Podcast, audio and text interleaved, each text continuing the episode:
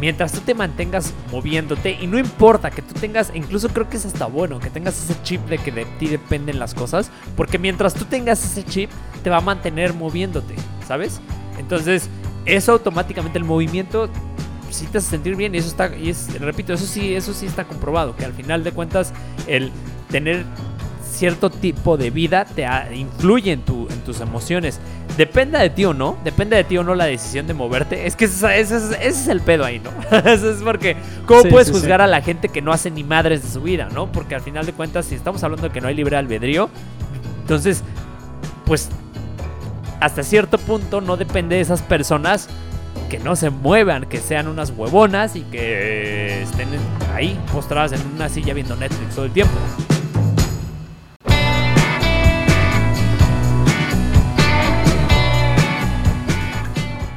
Hola a todos, bienvenidos al episodio número 17 de Transmisión Qualia. ¿Cómo estás, Luis? Muy bien, muy bien, bienvenidos. Eh, ¿Tú qué tal? ¿Cómo te sientes? ¿Todo, todo chill, todo cool?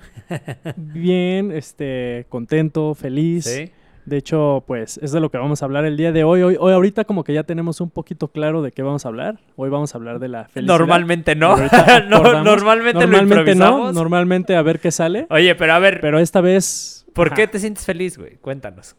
O nada más. O nada, más lo dijiste, o sea, no te sientes feliz. Sí, nada más. No, no me siento feliz. Pero a ver, o sea, no, ya neta, neta, ¿cómo te sientes? No, puta. Es, es, rara, ¿verdad? Esa pregunta. O sea, normalmente estamos acostumbrados a decir bien, ¿no? Es como bien. Que, No, es, es más, eh, normalmente estás acostumbrado a que te pregunten cómo estás no cómo te sientes, ¿no? Ah, bueno, sí, tienes. Cómo te sientes es muy distinto, ¿no? ¿Tú cómo te sientes? Porque siento que cuando, o sea, relacionas la palabra sentir contigo mismo, te tienes que tener como un proceso más como grande de introspección. Ok. Como para saber, ¿no? ¿Qué, qué está pasando contigo y saber qué estás sintiendo, ¿no? Ok, ok. Entonces yo creo que esa, esa pregunta yo creo que tiene más como profundidad, ¿no? Entonces, pues, o sea, hasta me preguntaste cómo me siento y pues me quedé así. Como de puta madre. Abrumado, ¿no? Ah, sí, sin saber qué decir, ¿no? ¿En serio?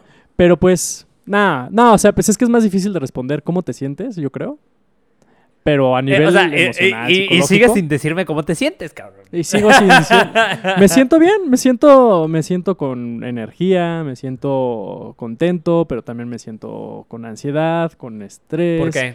Eh, ah, yo ya la terapia acá, ¿no? no, pues de, todo un poco. Yo creo que pues es algo normal. Eh, bueno, ya hemos platicado de que pues también... Bueno, a todas edades, o sea, siempre vas a tener así esas emociones, ¿no? A distintas intensidades, a distintas frecuencias y por razones distintas, pero pues siempre va a estar así la felicidad, la tristeza, la nostalgia. O sea, ¿tú crees que todas las ¿tú crees que todas las emociones están constantemente interactuando unas entre otras? O sea, que todo el tiempo tenemos como esa interacción entre estas emociones. No, pues más bien de que eh, eh, o sea, está dentro de todo el repertorio de emociones del ser humano y ahí están, ¿no? Y se van a usar tarde o temprano. Ah, claro. Para algo están ahí porque tienen su función. O sea, lo que me refiero es que o sea, tarde o temprano vas a sentir este, ansiedad, felicidad, este, a lo mejor abrumación, nostalgia, tristeza, sorpresa, asco. Y hay veces que, o sea, sí los vas a experimentar por etapas, pero yo creo que también cuando hay circunstancias muy inusuales como lo de la pandemia, pues, pues eso se, se hace más frecuente y se juntan todas esas emociones, ¿no? O sea, bueno, por lo menos yo creo que sí, varias personas así, este, bueno, o muchas personas así durante la pandemia, pues yo creo que sí, sí ha sido un, así un, una montaña rusa de emociones, ¿no crees? Pues sí, completamente. Aparte, te, hago esta pregunta porque digo, ya, ya dijiste que vamos a hablar de la felicidad, pero creo que sí es súper importante empezar por, pues, por el principio, o al menos como por lo más básico de... Ajá pues, ¿qué es? Deja tú la felicidad, empezar por, por cómo funciona una emoción. Porque normalmente tenemos la idea de que un estado emocional es así como constante y duradero, ¿no? Y la realidad es que no. O sea, está comprobado biológicamente que las emociones, pues son, de hecho son disparos, güey, químicos ¿no? Dentro de, de- de- de tu cerebro y que producen esa sensación de felicidad, de enojo, de miedo, de asco, de etcétera, etcétera, ¿no? Pero son momentáneos. Lo que nosotros Sí. causamos es que exten- exactamente, es que esas emociones se extiendan y, y tener esa sensación de una felicidad más duradera. Pero realmente la, la emoción fue así. Como, de hecho, en, en algún libro leí, no me acuerdo en cuál, que era aproximadamente entre 30 segundos, a veces hasta un poquito más, pero en promedio es eso. Pero bueno, o sea, al final de ¿Qué? cuentas, no- ¿Qué? ¿La duración de una emoción? ajá, de una emoción. ¿Y eso cómo lo miden? Pues me imagino por, ¿cómo se llama este lector de cuando O sea, pero yo me imagino que lo que miden son las activaciones del cerebro, ¿no? exacto. Así que están relacionadas con, pues, el enojo, por ejemplo, ¿no? Que ha de ser la amígdala, la amígdala, y no sé qué otras cosas, ¿no? Pero es que, es que, por ejemplo, no sé, hasta ese método, no sé qué tan confiable sea como para realmente evaluar así una emoción. Porque pues lo que estás viendo son así las, las, las regiones que se están activando para que, que dan auge a esa emoción, ¿no? Pero ¿qué hay del impacto que tiene en el en, pues en esa persona, ¿no? O sea, creo que eso, eso, ese impacto, quién sabe cómo lo pueden medir, ¿no? O sea, porque sí puede durar esa activación 30 segundos y ya, se desactivan, bueno, ya no salen así iluminados, ¿no? Esas áreas del cerebro que activaron esa emoción, pero pues la persona, pues sigue, ¿no? En esa emoción, como tú dices, ¿no? Se la extiende, ¿no? O sea, creo que eso sería como lo, así lo interesante más de estudiar, así de, bueno, yo creo que ya se ha estudiado, ¿no? Pero de qué, por qué rayos nosotros, los seres humanos, si tenemos, bueno, si esto es cierto que las emociones duran 30 segundos, pues por qué nosotros pues, las extendemos, ¿no? O nos dejamos abrumar por ellas, o nos descontrolan, o, o no, es- o sea, pues no somos capaces, ¿no? Como de domarlas, si es una buena palabra, ¿no? Uy, es que, sea, es que eso ya está. o sea, a ver, yo desde, desde lo que he aprendido, que definitivamente tienes razón. O sea, y creo que, pues, la respuesta está en dependiendo a quién estudies, güey. No creo que haya una respuesta correcta para, para esa pregunta, sino más bien es dependiendo de qué práctica, de qué tipo de terapia o de qué tipo de ramo de la psicología o, o de la neurociencia estés estudiando, entonces es, o de qué autor, de- entonces es la respuesta que vas a obtener. Desde lo que yo he aprendido es que una vez que tú tienes la emoción, en, una vez que ya se disparó esa emoción, por medio Ajá. de, a ver, antes de eso, o sea, la emoción viene como una reacción ante cierta información que se produce ya sea externa o internamente en tu cerebro, ¿no? Entonces, si tú ves, escuchas o inclu- incluso palpas algo o saboreas algo, eso va a producir emociones, pero también la información interna, que es como un auditivo interno, un, un- un visual interno, como esa- esos recuerdos, esos sueños, todo eso también te producen emociones. E incluso las imágenes, ¿te acuerdas que el episodio pasado hablábamos de, de mi confesión esta medio... Ah, medio- sí, sí, que te decía que... El morbo también, Ajá, bueno. que te decía que las imágenes de pronto pues salían en, en- en mi cabeza, o sea, que no es como que yo la estuviera llamando. Lo que sucede es que esa, esa imagen, ¿no? O sea, de que me daba miedo, yo la extendía y entonces es cuando ya te mantienes en, en ese estado o en donde aplazas ese estado emocional durante pues más tiempo, ¿no? Entonces lo mismo funciona también con la felicidad. Repito, desde lo que yo he aprendido.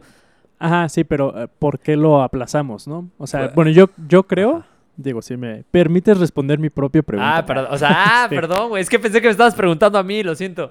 O sea que No, sí, me también, metí así pero- a la brava. Ok, ok. No, no, no, no. Es que, es que, o sea, yo siento que, pues el problema de que extendemos las emociones, pues viene de que somos muy conscientes, ¿no? De esas emociones y que las asociamos, pues, con una identidad, con un ego, por así decirlo, ¿no? Con Daniel, ¿no? Con Daniel de hace un minuto, del Daniel de hace 20 minutos, de hace 10 días, de su pasado, de su presente, de su futuro. O sea, se forma como una historia, ¿no? Acerca de ti. O sea, nosotros nos formamos como una historia acerca de nosotros mismos que produce como un ego, ¿no?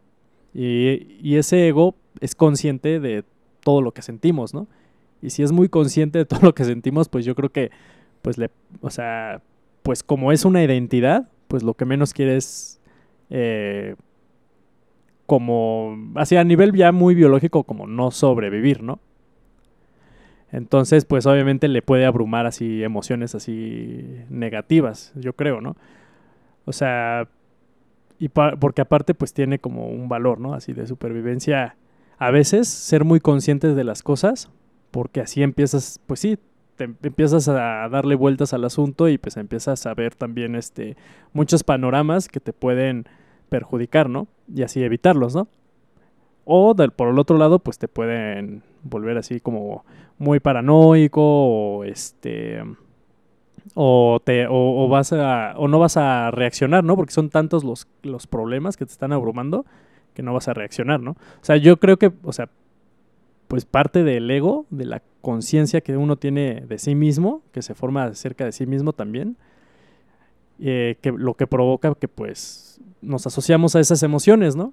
Y eso nos provoca pues que se extienda, ¿no? Toda esa, esa emoción, ¿no? Sí, totalmente. Pero, o sea, entonces ahí tú, tú a qué... Ahora sí que haciéndote la misma pregunta, ¿a qué se debe que tú te asocies a esas emociones? Bueno, no es la misma, pero similar a la que tú te hiciste hace rato. O sea, ¿tú mm, consideras que es parte del ego? Sí, o sea, yo considero que... Digo, no sé, o sea, son... Es lo que a mí se me hace como... Tiene, como que tiene más sentido, ¿no? No estoy diciendo que sea como la, la verdad, pero a mí me tiene más sentido que pues lo que forma al ego, bueno, por lo que yo entiendo, obviamente voy a hablar así a un nivel así que no sé nada de neurociencia, nada de eso, pero pues ya hemos platicado, ¿no? De esta red neuronal por, red neuronal por defecto, ¿no? Que es una área de varias regiones del cerebro que en conjunto y influenciándose unas a las, otras, pues producen como la identidad, ¿no? Que por ejemplo, si cuando alguien le da like a tu foto en Facebook, pues esa región se activa, ¿no? Este, o cuando alguien habla de ti, esa región se activa, ¿no? O sea, si hay una región que está como especializada en, por, por lo que yo entiendo, en formar una identidad, ¿no? Un, un yo, ¿no? Entonces, pues yo creo que, o sea, así surge un yo y de ahí pues el, el, yo siempre está patrullando todo, ¿no? Está viendo a ver ¿qué, qué, me está pasando a mí, ay, qué me pasó, ay, qué tengo que, qué hice la semana pasada, qué tengo que hacer la próxima semana. O sea, te está formando una historia, ¿no? Y esa historia pues si la acompañas con emociones, pues puede ser así como fuerte, ¿no? Eso como que yo siento que de ahí pues viene pues todo eso, ¿no? Es que yo más bien las emociones las veo como el resultado de, esa misma historia que tú estás diciendo, porque al final lo que te digo, o sea, la, ah, em, bueno, se vuelve un ciclo. Exacto, porque las emociones al final son una respuesta. Por ejemplo, tú hablabas de esta red neuronal por defecto, ¿no? Que al final, pues sí, es parte del cerebro, pero así es, esa red yo me imagino que pues es poniéndole nombres, pues es la amígdala, la amígdala, el hipotálamo, o sea, los principales áreas donde se disparan estos neurotransmisores que resultan en estas emociones. Porque estos neurotransmisores, pues al final son estas respuestas hacia mm, cierta información. No, de hecho, espera, de hecho lo interesante es que creo que no, más bien, o sea, esas regiones que tú mencionaste, la amígdala, el hipotálamo, son las regiones que evolucionaron primero, ¿no? En, primates y en nosotros. Y la corteza prefrontal y ciertas áreas que, que están asociadas a la red neuronal por defecto algunas se evolucionaron después, ¿no? O sea, lo que quiere decir que primero, bueno, yo lo que veo es que, primero eh, están las emociones, o sea, existe un ser emocional y luego un ser consciente, ¿no? Ah, claro. de hecho, es lo que Jonathan Haidt eh, define como el elefante y el jinete, güey. Ah, sí, cierto, sí, y el jinete. Exactamente. Entonces, pero... ¿Quieres explicar un poquito eso o, bueno? nada más déjame terminar, bueno, déjame terminar mi punto. Porque de hecho, también me gustaría que nos metiéramos en temas, pues, de la felicidad. sí. O, si no, pues ya nos vamos por las pues, emociones, pero... Sí, cortamos ese intro. vamos a hablar de, de lo que hablemos ahorita. ¿no? no, pero es que, ¿sabes qué? Eh, nada más déjame te digo, o sea, realmente a, a lo que voy con esto es que no, no, creo que lo, lo escribí mal porque no quería como mencionar que esa área era la red neuronal por defecto, porque de hecho no conozco mucho de eso, tú eres el que me explicó un poquito de eso, sino Ah, más bien me refiero al proceso de- emocional, que al final de cuentas el proceso emocional se deriva de esta interacción. Entonces cuando tú ves, por ejemplo, el, el- el like en Facebook, eso, como tú dices, Ah, ya, ya te ajá, entendí, sí. enciende esa, esa parte del cerebro y entonces detona estas sustancias químicas, ¿no? Que te hacen Sí, sí, sí. sentir de esa forma. Entonces yo creo que ahí ya es donde viene el, el- la red neuronal por defecto que tú mencionas que, que vendría siendo el jinete, ¿no? Que asocia esto Ajá, con el ego. O sea, más bien que asocia esto como, como propio, como, ah, o sea, este soy yo, ¿no? Pero al final de cuentas, y ahora sí voy a, corrígeme, pero voy a dar un poco de, a describir un poco lo del el elefante y el, y el jinete. Jonathan Haidt ver, en ajá. su libro, en, pues en español es La mente de los justos, creo, de Righteous Mind, eh, dice que los seres, los seres humanos realmente funcionamos que nuestra, nuestro cerebro, de cerebro intuitivo está, es el que domina al cerebro racional. Es decir, que nosotros creemos que tenemos el control y que creemos que nosotros tomamos las decisiones y que prácticamente sabemos lo que estamos haciendo, que razonamos lo que estamos haciendo, pero al final de cuentas, el que realmente toma la, de- la última palabra, el que tiene la última palabra es nuestro cerebro intuitivo o cerebro emocional, y él lo hace con una parábola, ¿sí sería una parábola? Eh, una, o una... Sí, sí, sí. eh, que, Creo que sí. bueno, la- perdónenme si la estoy regando, pero bueno, supongamos Sí, que creo sí que es sí es parábola, parábola. según yo. Que él ejemplifica el, ce- el O- cerebro bueno. o fábula. Bien Sí, ya bobos. sé, güey, ya, ya sé. ¿Dónde están las clases de Bueno. las clases de español, güey? Sí, ya sé. este, bueno, el, el cerebro eh, intuitivo o emocional lo ejemplifica con el elefante y el cerebro racional lo, ejemplifica con el jinete, ¿no? Entonces que al final de cuentas el jinete, pues, a ver, el elefante, él, él- él menciona que los elefantes, él hace esta, este ejemplo con el elefante porque el elefante es un, un animal muy noble, ¿no? Entonces al final de cuentas le hace sentir al jinete que él es el que está pues domándolo y así. control. Pero, al- pero pues realmente es un animal enorme, o sea, y es que es así, o sea, nuestro cerebro emocional o que está dentro de, de esta área inconsciente, pues es enorme, o sea, es, es un océano enorme, enorme, enorme, comparado con nada más esa puntita del iceberg que está arriba del océano, que es el jinete, y que es el, el- el Ujú. consciente, ¿no? Lo que nosotros tenemos, pues ahora sí Exacto. que a flor de piel, lo que nosotros consideramos como verdadero, lo que consideramos como bueno o malo, o sea, todo lo que nosotros tenemos presente en nuestro cerebro o en nuestra mente es únicamente, y de hecho en términos de porcentaje, el más o menos es el 13%. Digo que ahí vendría la pregunta que tú hiciste hace rato, ¿cómo sabes qué es eso? No, pues sí, los, ¿cómo saben los científicos qué es eso? Pero bueno, se mide que el 13% es el consciente y el resto, que sería el 87%, pues es el subconsciente. No sé si ahí tú quieres agregar algo a, ese, a ese ejemplo. Pues sí, o sea, al final es como es la ilusión, ¿no? De que tenemos control sobre nuestras acciones y que nosotros manejamos, ¿no? Todas nuestras emociones y todo eso, pero pues, como tú dices, pues sí, o sea, alguien cabalgando un elefante, pues puede creer que tiene el control, ¿no? Pero si el elefante quiere irse a la izquierda y- o a la derecha o sentarse o irse rápido o tirarte, pues lo va a hacer, ahí no tienes control, ¿no? Entonces como que de ahí surge esa, esa como ilusión, ¿no?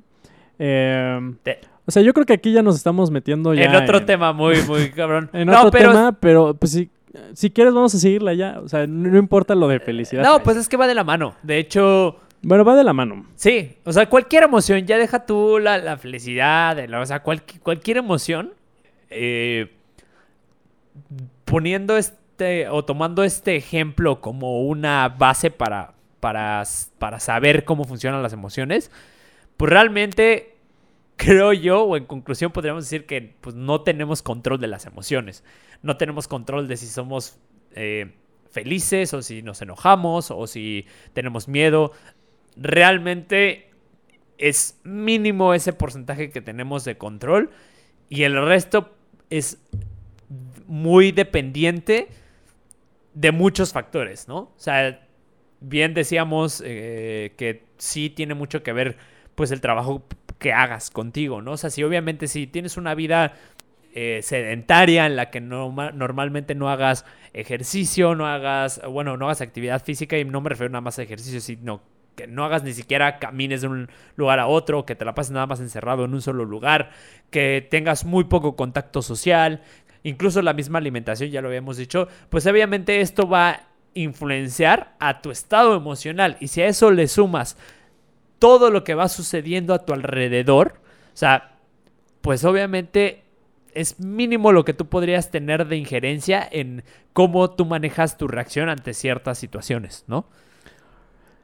Sí, pero ¿no crees que cada vez esa injerencia que tú dices se ha reducido con el paso de los años? O sea, que cada vez es menos. ¿No crees que Ajá, o sea, ¿no crees que, el, que bueno, pues conforme va avanzando más la ciencia y tratando de dar explicaciones causales de nuestros comportamientos, ¿no crees que esa parte, ese jinete, o sea, ¿no crees que se está desvaneciendo poco a poco? Porque cada vez encontramos más eh, como explicaciones, ¿no? A, no sé, si yo ahorita le pego así a mi, a mi escritorio sin alguna razón aparente, pues puede haber una explicación así biológica, ¿no? De causa y efecto, así de pues de todo lo que pasó dentro de mí y también en mi exterior, ¿no? Eso al final pues va a hacer que, que pues yo no tenga, ¿no? Así ese control, ¿no? De, de, haber hecho eso, ¿no? Sino que es un movimiento pues que sigue las leyes, ¿no? De la naturaleza y del universo y que es pues, causa y efecto, ¿no? Este... Pero, o sea, yo creo que no sé si todas las personas, o sea, como que tú puedan ver esa parte o puedan aceptar así como lo del libre albedrío porque pues por ahí nos estamos metiendo, ¿no? Y, y ahorita estaba diciendo que, que yo siento que cada vez como que vemos más explicaciones a nuestros comportamientos y este jinete o este libre albedrío se está reduciendo y reduciendo y reduciendo y reduciendo, ¿no? Sí, pues es que, repito, o sea, yo ahí, como contestación de lo que acabas de decir, creo que depende mucho de en qué bases tu información. Desde la información que tú y yo, pues normalmente leemos o, estudiamos, pues sí, evidentemente yo concuerdo contigo. O sea, sí, creo que, el libre albedrío se reduce cada vez más, pero también ahí me gustaría como, como tú y yo estamos prácticamente en el mismo lado, me gustaría como cuestionarlo. Y por, porque ahí también está, pues todo el lado si le quieres llamar místico, ¿no?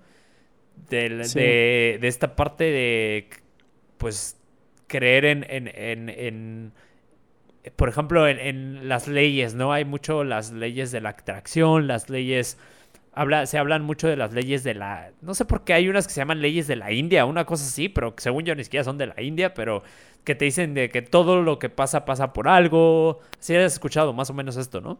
Entonces, sí, sí, sí. cuando tú tienes esa perspectiva de que todo tiene una razón de ser, y no científica, sino más bien, eh, pues sí, le podría decir mística, entonces también creo que alivia mucho tu, el resultado de tu vida, ¿no? Y encuentras que, que las cosas se van conectando, encuentras que incluso las las catástrofes y, los malos momentos tienen pues como un paso bueno o, que te abren la puerta hacia algo mejor, ¿no? Es muchas veces viene esta, esta creencia. Entonces, si tú lo ves desde esa perspectiva, creo que alivia un poco ese pensamiento o ese sentimiento de abrumador que tú bien decías y te hace pues sentir bien y te hace sentir que de alguna manera también tienes el control, porque cuando tienes este tipo de ideología y que se, que se que se maneja mucho en el tema del desarrollo personal, te hace creer que realmente tú, de ti depende que salgas de ahí. ¿no? Pues te hace, te hace Te actuar, hace ¿no? actuar, exactamente. E independientemente de si tengas un resultado o no, al menos yo lo que sí creo, e indudablemente, es que el que te muevas te va a hacer sentir mejor a el que te quedes pues quieto sin hacer nada, ¿no? O sea, eso, eso sí, indudablemente creo que sí tiene un efecto. Que vayas a tener los resultados que esperas, no creo. O sea, porque como bien dices, no creo que tengamos libre albedrío. O sea, yo sí creo que es una... Creo que es una mezcla de muchos factores los que influyen para que tú tengas cierto resultado y que ese resultado te haga sentir de cierta forma. Pero lo que sí creo es que en ese inter, mientras tú te mantengas moviéndote, y no importa que tú tengas, incluso creo que es hasta bueno, que tengas ese chip de que de ti dependen las cosas, porque mientras tú tengas ese chip, te va a mantener moviéndote, ¿sabes? Entonces, eso automáticamente, el movimiento sí te hace sentir bien y eso está, y es, repito, eso sí, eso sí está comprobado, que al final de cuentas el tener cierto tipo de vida te influye en, tu, en tus emociones. Depende de ti o no, depende de ti o no la decisión de moverte. Es que ese, ese es- ese es el pedo ahí, ¿no? Eso es porque, ¿cómo Sí, puedes sí, sí. juzgar a la gente que no hace ni madres de su vida, ¿no? Porque al final de cuentas, si estamos hablando de que no hay libre albedrío, entonces, pues, hasta cierto punto no depende de esas personas que no se muevan, que sean unas huevonas y que estén en- ahí postradas en una silla viendo Netflix todo el tiempo. Entonces, ¿cómo puedes juzgar? No sé. ahí, ahí es donde sí, entras es tú que a- Es que, es que es. Siento que es muy inevitable juzgar a las personas porque, pues como nosotros, yo creo que pues la gran mayoría de seres humanos, pues tienen pues un yo, ¿no? Un ego, una identidad, ¿no? Eh, que, o sea, una historia acerca de ellos mismos, de su pasado, de su presente, de su futuro, ¿no? Eh, y también una historia de todo lo demás, ¿no? O sea, está la historia del ego y la historia de todo lo demás, ¿no? Y todo se asocia y así.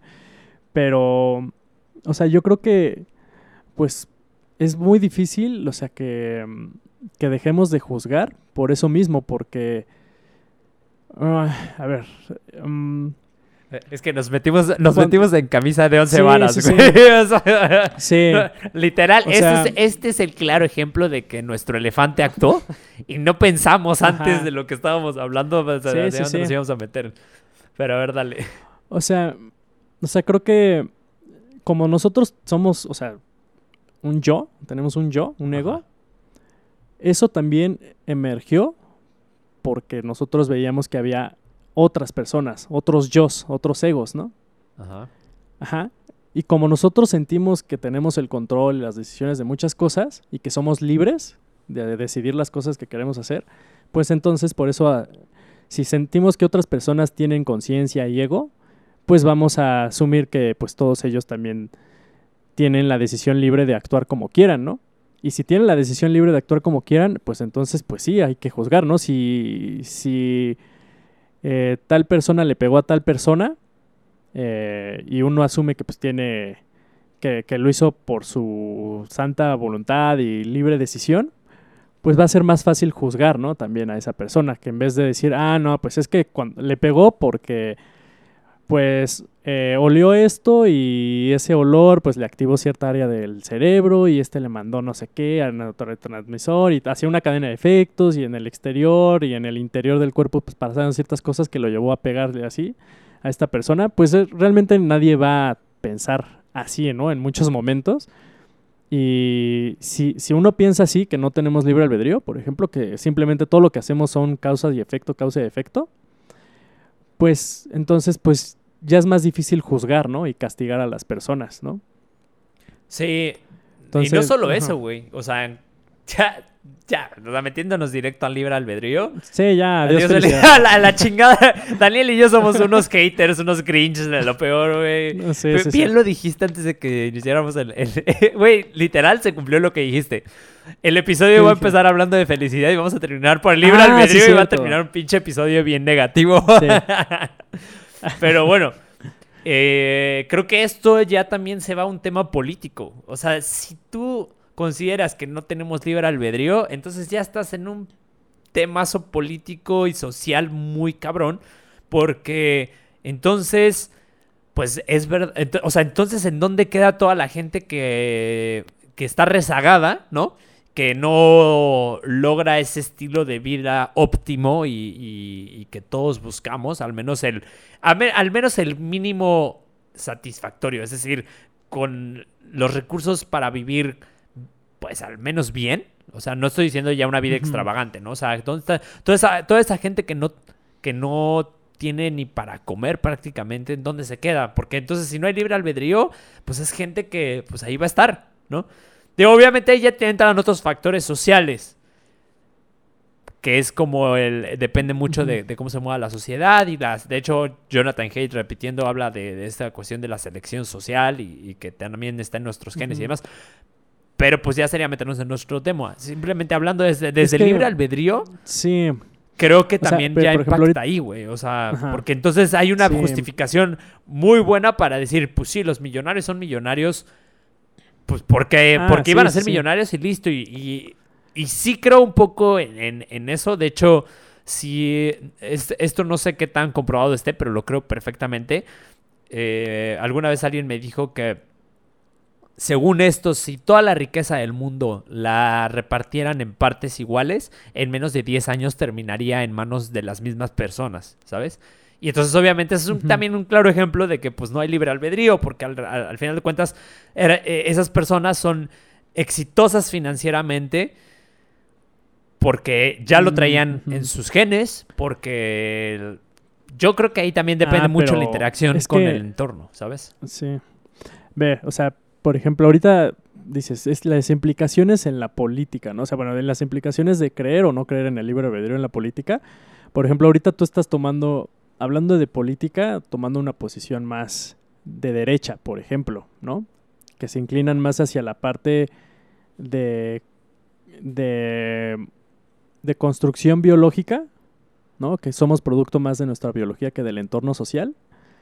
Y de ahí pues viene pues, así la super derecha, así en ese pensamiento filosófico, pues viene siendo el nazismo, ¿no? Y del otro lado, o sea, del lado de la izquierda. El marxismo.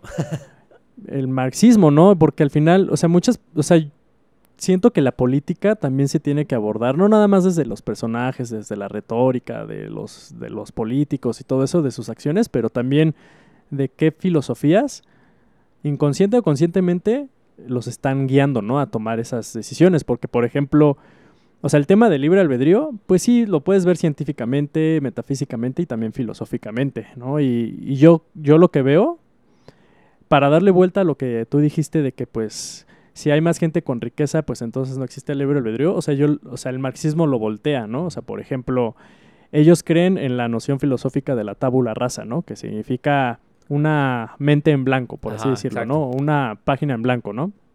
Eh, pues lo que quiere decir es que si todos nosotros nacemos con una mente en blanco, pues todas nuestras experiencias que tengamos aquí en la Tierra, todo nuestro entorno social, va a influir al 100% en cómo nos desarrollemos y nuestros comportamientos, ¿no? Em, entonces es como más, como más social el, ahí esa, esa respuesta así como del marxismo ante la ante, o sea, por el, por la creencia, ¿no? O sea, de la tabula rasa. O sea, ellos se van como más hacia la parte de determinismo social, yo, yo lo veo así, y, y, siento que la derecha, pues se va un poquito más hacia el determinismo como biológico, ¿no? Que al final, pues los dos son determinismos y pues no existe el libre albedrío, ¿no?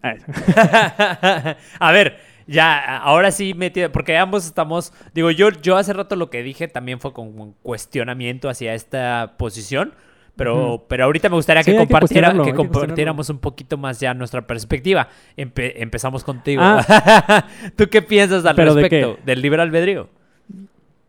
Mm.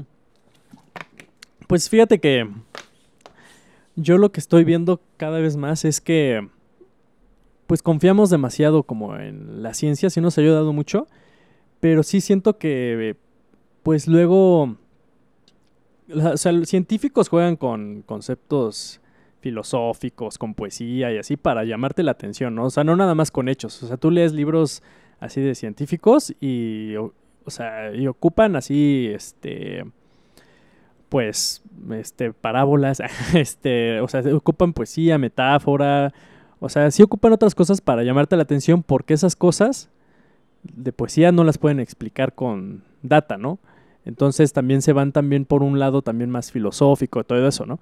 Entonces, a lo que voy con esto es que, o sea, creo que en la ciencia, eh, pues no, no, debemos confiar, ¿no? del todo de todos los hechos que nos dan, porque la ciencia se rige en, como en un esquema, en un paradigma de cómo miden, cómo miden lo que quieren medir, porque también la ciencia, o sea, está muy limitada en, lo que quiere medir, ¿no? O sea, y, se pueden ver disputas así entre científicos que se van más hacia lo paranormal y, y, eventos así metafísicos, místicos y así. Sí hay un gran escepticismo por la comunidad así científica eh, dominante ante eso, ¿no? Entonces, de ahí de entrada, o sea, todo lo que digan científicos acerca del libre albedrío, a mí me fascina, me gusta mucho, pero yo, yo como que sí veo esa onda de que pues el conocimiento científico pues es científico, ¿no? Y es limitado en unas cosas, ¿no? Eh, yo teniendo eso en cuenta pues ya tampoco me la compro del todo, ¿no? Este, la parte de la que no existe libre albedrío si lo dicen los científicos, ¿no? Eh, y por otra parte, o sea, yo creo que algo así que, creo que era Carl Jung, el que alguna vez mencionó que... Eh, que antes, este, pues teníamos dioses, ¿no? Y estaban tales dioses, todo esto, y que ahora tenemos eh, nombres para emociones o para síntomas, ¿no? Porque pues se dejó se está dejando a un lado la parte de la creencia de dioses, que al final pues los dioses son los que, bueno, en la antigüedad, ¿no? Regían así el comportamiento humano y todo eso.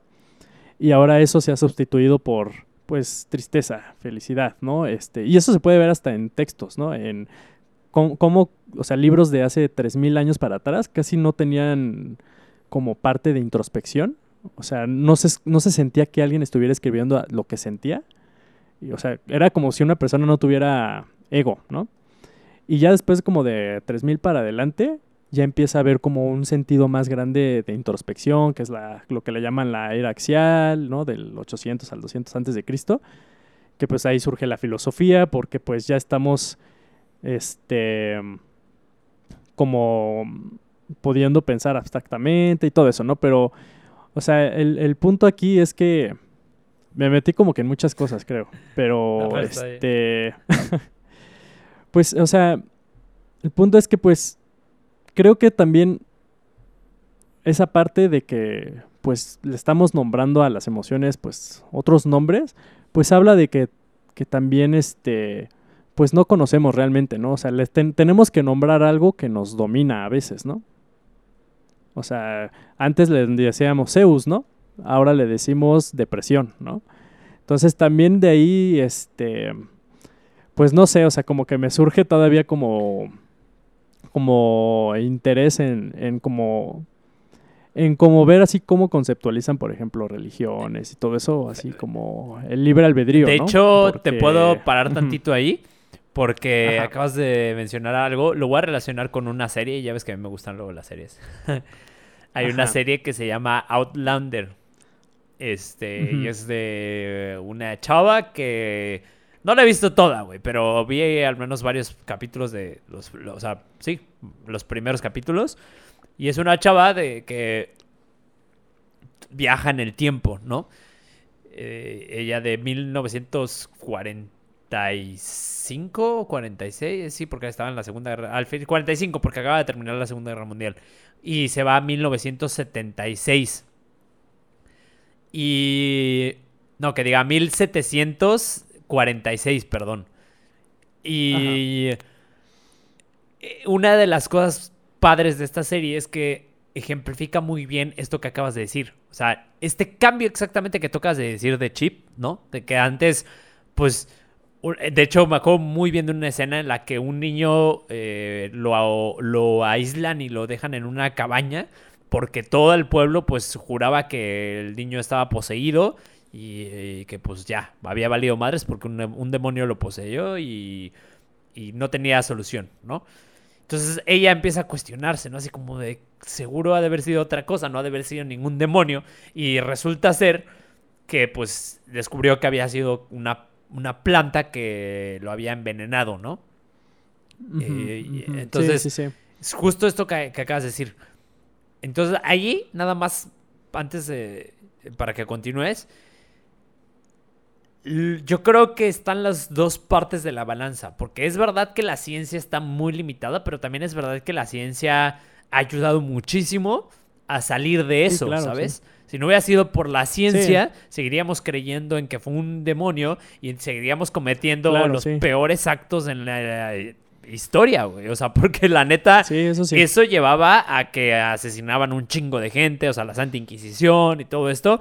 Pues sí, dio paso a muchas barbaridades. Entonces yo creo que es una, una balanza, porque al final de cuentas, sí, sí concuerdo muchísimo contigo en que la, la verdad es que la, la ciencia pues ve nada más un espectro. Y es más, todavía te voy a decir algo, ¿eh? La ciencia asegura que no tenemos libre albedrío. Y como lo... como- Bueno, no todos los no todo, pero al menos la ciencia que predomina o en la que se basa, por ejemplo, Ajá. lo que te enseñan en la escuela, ¿no? Pues sí, muchas, o sea, no, no enseñan, en la escuela no te enseñan esto, el libre albedrío, pero lo que voy es que, la- la- Pues sí, o sea, son las causas. sí, ¿no? o sea, simplemente estudias Darwin, estudias, ¿sabes? O sea, estudias gente Sí. que pues sí está, ahora sí que de este lado de la balanza, de, de la carencia de libre albedrío. Pero bueno, lo que voy con esto es que, tomando en cuenta a esta, a esta gente, ¿no? De que, o estos científicos, ellos mismos dicen que nosotros no tenemos capacidad, o sea, no tenemos control sobre nuestros, nuestra reacción emocional. Y, y, y deja tú eso, sobre todo que tenemos muy poco conocimiento del mundo real en sí. Si tomamos en cuenta que nosotros actuamos eh, impulsados por nuestros, nuestro cerebro emocional y, y por cosas que ni siquiera tenemos en cuenta. De hecho, la mercadotecnia funciona mucho así, ¿no? O sea, la mercadotecnia tiene muchos mensajes subliminales y demás. Pero si, si Ujú. entonces si nos basamos en esto, quiere decir que hasta los mismos científicos están pues sesgados en su en su rama, ¿me explicó? Porque quiere decir que no tienen capacidad para para ver todo el espectro. O sea, al final de cuentas siempre va a estar claro. muy parcial su, su pensamiento y su manera de buscar. Aunque, aunque te cuestiones, porque hay científicos, incluso Jonathan Haidt, una de las cosas que me, que me, que me gusta es que él platica sí, que él es liberal y que la manera en la que logró entender a los conservadores fue hasta que se puso como, hasta que empezó a leer de esto, ¿no? Pero aún así, pues le llevó tiempo y, y, y no fue como que una decisión de, ah, pues tengo que hacer esto para poder entender los conservadores, sino ahí entonces es donde entra el cuestionamiento del libre albedrío y qué tanto dependió de él, etcétera, etcétera, etcétera. Y es un ejemplo de que pues los mismos académicos pues también puede ser que estén en, o no puede, están en este punto en el que no están viendo el espectro completo o tienen una, un pensamiento muy parcial. Ahora sí continúa, lo siento, güey. Que- No, sí, o sea, y es que. mm, a ver, estoy pensando para dónde me voy. es que, güey, ahora sí nos metimos en temas bien, bien, bien densos. Sí, por ejemplo, lo, pri- lo primero que mencionabas, de, pues que afortunadamente hemos tenido la a la ciencia también para quitarnos nuestros peores demonios, ¿no? Que es como este sentido de venganza y de castigar a las personas que consideramos brujas y todo eso. ¿no? O sea, este, mm, ¿cómo se llama? Este, ay, Sapolsky, en Behave, ¿no? Habla un poquito de un libro que salió en el siglo XVI, creo que en Alemania, que se llama Maleus Maleficarum. De hecho, ahí lo tengo. ¿El libro? Es, es como, ajá, es un, pues al, al final es, es como un ensayo y un, un- una guía para identificar brujas, cómo castigarlas, ¿no? Y qué hacerles, cómo interrogarlas y todo eso, ¿no? Ajá, y en verdad sí lo usaban, ¿no? Y por ejemplo, un método para identificar a una bruja era, pues le tenías que contar la historia. Había muchas cosas, ¿no? Que podías hacer, pero si le contabas la historia a una, a una posible bruja, le, le contabas la historia de la crucifixión de Jesús y no lloraba, pues entonces era bruja, ¿no? Y, y- y ese mismo siglo, o creo que al, al siglo siguiente, sí salió un, este, pues, un médico o un científico, bueno, eh, que, que empezó a ver que, pues, estas personas a cierta edad eh, y te- con un problema de la glándula de las lágrimas o algo así, este, pues no podían llorar, ¿no? Entonces ahí estuvo una explicación ya más física, biológica, ¿no? O sea, la iglesia pues tenía la explicación así muy metafísica de por qué las personas nos vemos así o nos comportamos así, ¿no? Y eso la neta sí produjo mucho mal, ¿no? Porque pues nadie quiere estar con alguien que es malvado, ¿no? O que es un demonio, ¿no? O que el demonio se le metió, ¿no? Entonces ahí sí yo creo que sí la ciencia sí ayudó mucho como para, para pararnos y decir, oigan, hay otras explicaciones que tienen probablemente más sentido o que nos van a ayudar a no ver a esta persona como puta, una bruja, ¿no? Sino pues como una persona que a lo mejor tiene este problema y ya, no hay que castigarlos, ¿no? Entonces también creo que es que es, raro porque yo creo que a nivel social, en muchas cosas, no creer en el libro albedrío te puede ayudar, ¿no? O sea, por ejemplo, en, cuestiones médicas, creo que puede ayudar porque pues la medicina pues al final se rige por el método científico y el método científico es causa-efecto, causa-efecto y pues la medicina pues se encarga de resolver problemas, ¿no? Y necesitan saber las causas de esos problemas, ¿no? Entonces creo que a, nivel así como de medicina y todo eso es bueno así también, o sea, como que estar en esta en esta posición de que pues todo es causa-efecto, causa-efecto, causa-efecto, porque así yo creo que eso ayuda mucho a resolver problemas, ¿no? Pero, por ejemplo, a nivel judicial, también ya se está viendo, ¿no? Cada vez, pues, no sé, exoneran más a, o les reducen sentencias a, no sé, pedófilos, ¿no? Que, que pues resultó que tuvieron un accidente en el carro unos años antes y eso les ocasionó que les apretara tal región del cerebro y pues eh, les reducían, y eso da una explicación a su comportamiento, ¿no? Y eso ya se está haciendo cada vez más, ¿no? Entonces, pues o sea, a nivel social, o sea, lo que implica creer o no creer en el libre albedrío, puta, sí puede, así... Bueno, está cambiando muchas las cosas, ¿no? O sea, ya realmente hasta la forma de ser de venganza del ser humano se ha reducido, ¿no? Eso también habla Sapolsky, que pues, pues con el paso del tiempo, pues las sentencias de muerte se han hecho menos frecuentes y menos perversas, ¿no? Porque cada vez encontramos más explicaciones biológicas y científicas y materiales del comportamiento de estos criminales, ¿no? Por así decirlo. Y estamos más dispuestos como a decir, ok, a ver, pues métanlo en la cárcel o a un manicomio o lo que sea, pero pues sí, no lo maten, ¿no? Entonces, o sea, creo que sí está, muy, o sea, ese tema de, de las implicaciones también es, creo que, bueno, para otro podcast, ¿no? No, pero a ver, o sea, sí, ¿no, güey? Porque ahorita estamos viendo el claro ejemplo de Black Lives Matter y todo eso. Es un poco lo contrario de lo que estás diciendo. El libre albedrío también está llevando a justiciar o a, o a, tener una perspectiva ante la justicia de un modo distinto. Y ya deja tú eso. O sea, ahorita lo que están ah, haciendo es querer eliminar la. Ahora sí que.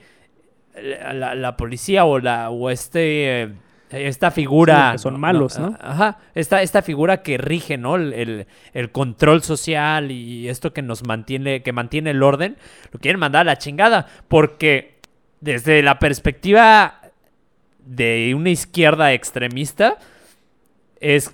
Es, esos movimientos son más de pero súper izquierdistas y súper pro libre albedrío.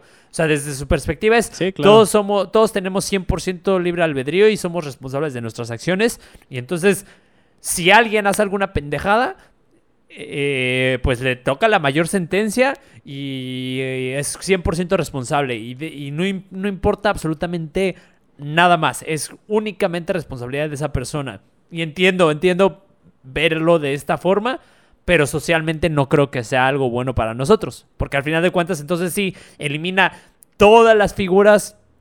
Eh, ahora sí que es que pues, se me fue el nombre de, ahorita, pero todas estas instituciones que mantienen el orden social y entonces que cada quien se arregle como pueda y entonces vamos a ver cómo nos va. Ahí entonces nos vamos a dar cuenta que realmente les, ahora sí que el ser humano va a sacar su instinto pero de una manera hermosa.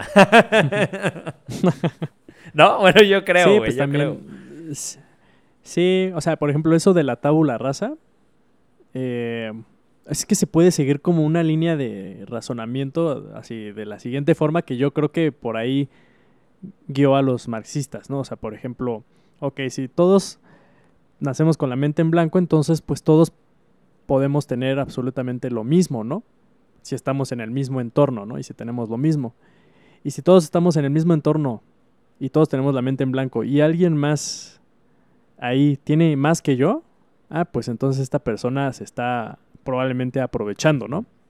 Porque pues se asume que pues como todos tienen lo mismo, si el otro no, si el otro tiene más, es ahí donde digo que la voltean ellos, ¿no? Este, porque los, pues, no sé, a lo mejor nazis, pues lo verían como, pues sí, esta persona que tiene más, pues es debido a su genética, ¿no?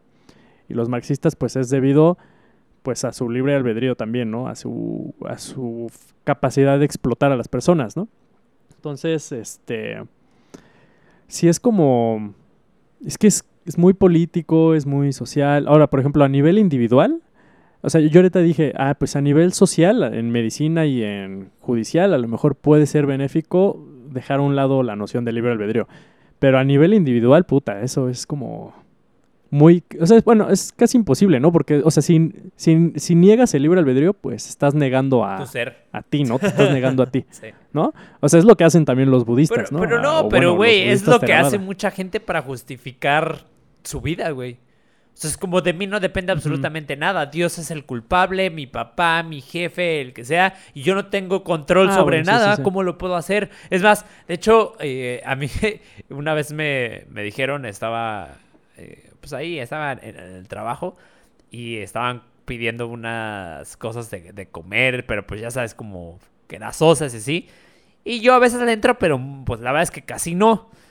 Y me acuerdo que Ujú. pues, fue como, un, no, no, no quiero, gracias, ¿no? Ya una vez en un podcast hablamos de esto, ¿no? Que en el trabajo normalmente es Ah, hasta la difícil decir que no, sí. la presión exacta. Y que Sí, yo sí dije sí. que no. Y el comentario de una de las personas que estaban ahí fue como, com- como, pásanos un poquito de tu fuerza de voluntad, ¿no? Y yo, pues es que, güey, o sea... Y, y ahí, al final de cuentas, sí entiendo. O sea, ahí yo estoy, la verdad te voy a ser honesto. Yo en cuanto mi posición ante el libre albedrío, ya sé que no me lo preguntaste, pero pues aprovecho para decirlo. No, sí, te toca, te toca. Mi Güey, tú ni siquiera dijiste tu posición, ahorita te toca a ti, porque te volviste a sacar acá como la super carta debajo de la mesa y empezaste a hablar de la ciencia y la chingada. Pero bueno, mi posición ante el libre albedrío es que es, es un cuestionamiento, honestamente no tengo una inclinación hacia ningún lado. No realmente no sé de que no sé qué tanto realmente esté en nuestras manos y qué tanto no. Creo que tengo un poco más una inclinación hacia no tenemos libre albedrío, pero lo voy a poner así. Creo que lo más conveniente es creer que tienes libre albedrío para, para, responsabilita- para responsabilizarte de tus actos y, y Claro, manter- ujú. pan- mantenerte en movimiento, ¿no? Entonces, dejar de culpar a claro, todo ujú. mundo de lo que te pasaba en tu vida. Entonces, desde cierto, desde punto, a ver, creo que lo puedo resumir a esto y lo voy a ligar con lo que tú estás diciendo. Desde el punto de vista individual, creo que es bueno creer en el libre albedrío, porque eso te va a empujar a, a responsabilidad- responsabilizarte de tus acciones, a ponerte en marcha en tus objetivos, en, ¿sabes? Como poner en orden tu casa, prácticamente. Pero a nivel social, creo que es bueno no creer o no creer del todo en el libre albedrío, porque entonces también te hace un poco más empático. Pero también si lo haces a un extremo, entonces se podría Sí, pues, justificar todo. Todos somos Exacto. maquinitas. Entonces creo que No es, importante a un nivel social mantenerlo como en equilibrio, porque entonces, tanto sí, ok, la gente es responsable de su vida, al igual que tú, pero pues también dependen de muchos factores. Y ahí es donde la gente se va a detener. Y sobre todo este, eh, repito, el mundo del, del desarrollo personal se, se va a detener y va entonces a, a ponerse a cuestionar por qué realmente la gente no cumple sus objetivos, por qué realmente hay sociedades o por qué realmente hay clases sociales bajas y otras muy altas. O sea, no depende nada más de que ah, este fue un huevón y ya, y el otro sí le echó ganas, porque hay gente que no le echa ganas, que tiene, que todo se acomodó para que en el momento perfecto eh, las personas eh, indicadas, todo, todo se congeniara para que funcionara en pro de esa persona y tuviera éxito y ni siquiera tuvo que mover muchos dedos, ¿sabes? Hay gente así, hay gente que realmente tiene esa suerte y hay gente que pues va desde abajo y le, le, chinga, le chinga, le chinga y llega muy alto y hay gente que le chinga, le chinga, le chinga y no llega pues muy alto, o sea, realmente las circunstancias la- pues no, no le permiten llegar muy alto, hablando desde el concepto de éxito social, ¿no? Pero Pero sí creo que es, es, es algo importante darnos cuenta de esto porque te hace ver que no, pues no, no, no, realmente es nada más como de que, ah, pues yo quise hacerlo o esa persona no quiso y se acabó, no, güey. O sea, hay muchos factores que influyen para que las cosas se den como se están dando. Y hay muchos factores que incluso creo que están fuera de nuestro conocimiento, como bien decías, que están fuera de nuestro eh, rango de percepción y que no entendemos. y que está cabrón que entendamos.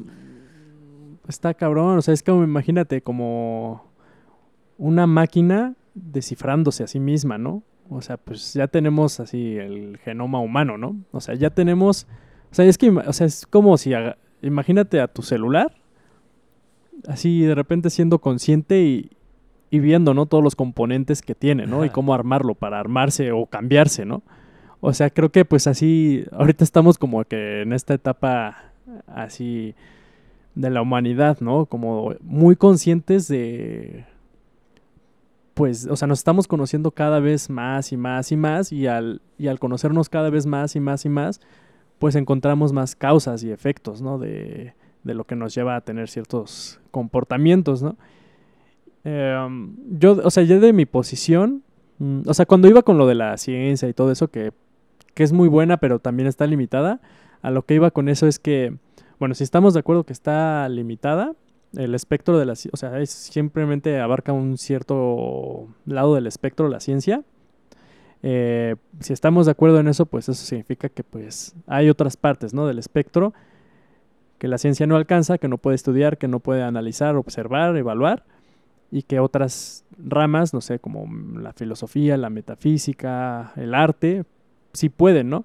Entonces, eh, si asumimos eso, o sea, yo en ese sentido estoy como en 50 y 50. O sea, puedo creer en el libre albedrío y tal vez no, porque estoy como consciente o yo creo que pues eh, si hay otras ramas, o sea, como te digo, el arte, la, este, eh, la poesía, bueno, el, lo, todo lo que estudia lo paranormal, lo místico, lo religioso, que, que podrían dar una explicación también o podrían contribuir, ¿no? O sea, este Sapolsky, me acuerdo que en su libro, en la parte del libre albedrío, él lo pone así como el libre albedrío, como el pensamiento eh, normal de hoy en día de las personas del libre albedrío es que, pues sí tenemos tantito libre albedrío, ¿no? Y que este libre albedrío es como un... ¿Viste la película de eh, Hombres de Negro? Ajá. ¿Sí, uno? ¿Ya te, acuerdas que, que, había un... Así que abrían la cabeza y estaba un aliencita así controlando? Sí, bueno, eso, ¿no? Que es el homonúculos o algo así le llaman. Que pues ese, ese, ese aliencito, bueno, ese, esa criaturita, pues no se rige con las leyes universales naturales, ¿no? Sino que está por aparte, ¿no? Y, y bueno, para Sapolsky eso se le hace absurdo porque él es científico, ¿no? Y para él no puede concebir nada que no esté fuera de las leyes naturales, ¿no? Y por eso descarta el libre albedrío. Pero también puedes decir, ah, pues si está fuera de las leyes naturales, pues también puede haber algo que estudie cosas que están fuera de las leyes naturales, ¿no? Y podría ser la religión, podría ser el arte. O sea, entonces por eso ahorita ya como que antes sí estaba muy de no, libre albedrío, pero ahorita pues digo, pues puede, puede, puede haber otras ramas que puedan, ¿no? Ayudar o aportar algo a esta, a esta investigación, que también es muy raro que lo estemos haciendo, ¿no? Que estemos como como filosofando, así, o sea, no tú y yo, o sea, en general, así los seres humanos, como a, o sea, saber, ¿no? O sea, si, si, si, si tenemos libre albedrío o no. o sea, también es muy raro, lo que, te decía hace rato, yo creo que eso que hacemos, o sea, todo lo que hacemos, volvamos a lo mismo. ¿Te acuerdas que dijimos que empezamos diciendo que tenemos solo un porcentaje de conocimiento, de conciencia, ¿no? El 13%. Y el otro 87% está debajo del océano. Es, es, es algo que no, es, que no está dentro de, de, nuestra percepción. O sea, que no tenemos conocimiento de ello. Es, es lo que mueve todos nuestros impulsos, pero que realmente no, no sabemos qué es. No, ni siquiera lo tenemos presente. Entonces, al final de cuentas, si nos movemos en base a nada más un 13%, pues toda esa misma investigación y todos esos mismos cuestionamientos van a estar dentro de ese rango de 13%, ¿me explicó? Porque al final de cuentas es desde un punto racional. ¿no? Aunque está impulsado por el 87% que no tenemos conocimiento, pues nosotros lo vamos a racionalizar en base a ese 13%. Entonces, por eso es que nuestras respuestas van a estar limitadas y por eso es que igual, eh, eh, ahora sí que reforzando lo que tú dijiste, pues ese otro 87% es todo ese mar de información o todo ese espectro que puede estar fuera del estudio de la ciencia, lo que tú estás diciendo. O sea, es, un, es un mundo de, de cosas. Y, Sí. y ahí, ahí creo que tiene que ver un poco también con que alguna vez también lo dije en un podcast. O sea, nosotros tenemos nuestros sentidos bastante limitados. No alcanzamos a percibir todos los rangos de, de auditivos, ni todos los rangos visuales. Entonces imagínate, si ni siquiera somos capaces de percibir todos los rangos visuales y auditivos y no sé cuánto más, pues qué tanto no ha de haber, ¿no?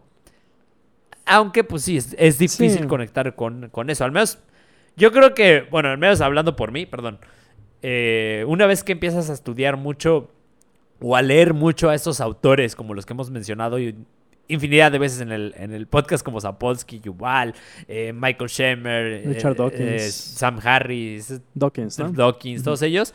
Pues una vez que ya te metes en todos ellos, pues sí está cabrón, ¿no? O sea, sí te... Porque la verdad es que Sí. también son unos cracks. Sí tienen muy buen conocimiento y, y la verdad es que sustentan bastante bien Uy, lo... Saben escribir. saben escribir y, sus- O sea, lo que- sustentan bastante bien lo que Ujú. dicen, ¿no? Sí, o sea, es lo que te decía, o sea, los científicos están tratando, o sea, se están metiendo en temas que lo están, los están, ellos los están, siento que los, por ejemplo, el tema del libre albedrío, siento que algunos científicos lo abordan como si fuera puramente científico, pero para explicar eso puramente científico, a veces usan metáforas o, o cosas que, que, pues no está dentro del lenguaje y retórica científica, ¿no? O sea, y al final yo creo que pues eso, o sea, es para mí eso significa que pues realmente pues no, o sea, tampoco es algo que van a poder entender, ¿no? O sea, yo sí creo que pues sí, la ciencia sí ha ayudado a, disminuir, ¿no? El nivel del mar para, para meter, para ver más el, así, el resto del iceberg, ¿no? Pero pues en todo pues yo creo que pues, pues sí, o sea, necesitamos otras epistemologías, por así decirlo, que pues nos ayuden, ¿no? A conocernos más. Y ya nada más así, digo, yo lo último que Ajá. diría, que se va a quedar como en pregunta. O sea, ¿qué pasaría, por ejemplo, si en verdad ya conocemos todo acerca de nosotros, ¿no? Nos volveríamos locos. Eh, Güey, hay una película ajá, que ¿no? se llama... Ay, ¿cómo se llama esta película, güey? Se llama Lucy. Que sale Ah, esta sí. Scarlett Scarlett Johansson. Johansson, ¿Ya la viste? Sí, pero no, no es de que se toman unas pastillas y súper inteligente. Es que se pelea una droga y se supone que ocupa el... Es que es la respuesta, al menos en ciencia ficción, a lo que tú estás diciendo. Porque eh, se supone que es la Ah, droga bueno, que sí, sí, activa sí. el 100% de su cerebro. Y entonces llega a... Ya, güey, o sea, se vuelve in- realmente inmortal. Bueno, es, es como... Se vuelve omnipotente, güey. Literal. ¿no? Sí, Entonces, sí. pero pues es una pregunta que al menos ahorita no creo que nadie sea capaz de resolver. Quizás en algunos muchos años más la tecnología lo permita. Pero ahorita creo que nadie, güey. No sé tú qué piensas. Más bien yo creo que nunca vamos a saber todo de nosotros porque conforme conocemos más de nosotros, siento que hay una hambre y una necesidad y un impulso de cambiarnos, ¿no? o sea, por eso ya existe, pues, no sé, CRISPR, ¿no? La- Ah, la- para sí, modificar genéticamente. las Ajá. cosas, ¿no? Entonces yo creo que pues al final pues va a ser, o sea, sí, a lo mejor en 20 años eh, genéticamente vamos a poder modificarnos así, este, muchas cosas. Pero pues al final vamos a seguir, vamos a cambiar, ¿no? Y ahora vamos a tener que conocernos en ese cambio, ¿no?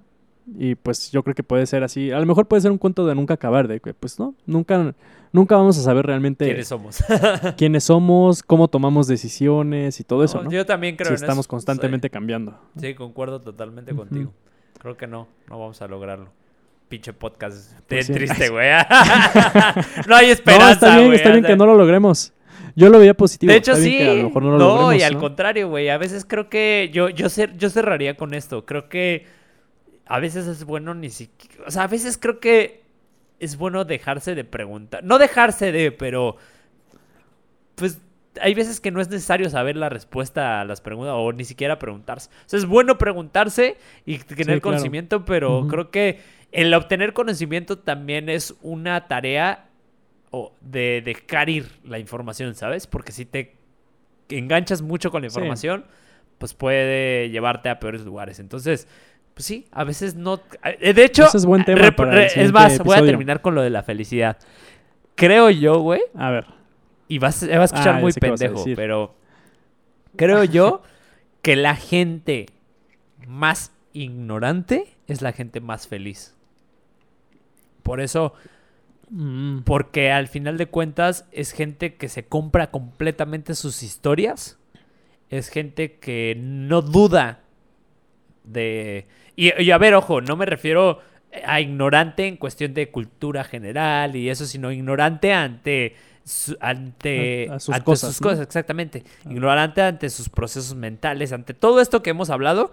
Es, es una persona que pues, no tiene por qué cuestionar, ni siquiera, es más, de entrada, ni siquiera tendría razón para cuestionar sus pensamientos ni nada, porque es lo tiene muy bien arraigado en, en- en esa persona, ¿no? Entonces, no estoy diciendo que sea lo mejor, pero sí creo que sean las personas, al menos en un concepto de felicidad, pues sí, yo sí lo veo así, o sea, como que son las personas que más felices serían. Y ya, con eso cerraría. Perfecto. Em, no, pues, o sea, pues terminamos. Digo, yo podría decir algo más, pero si quieres. Ya, dilo, güey, ya dilo y cierra con eso.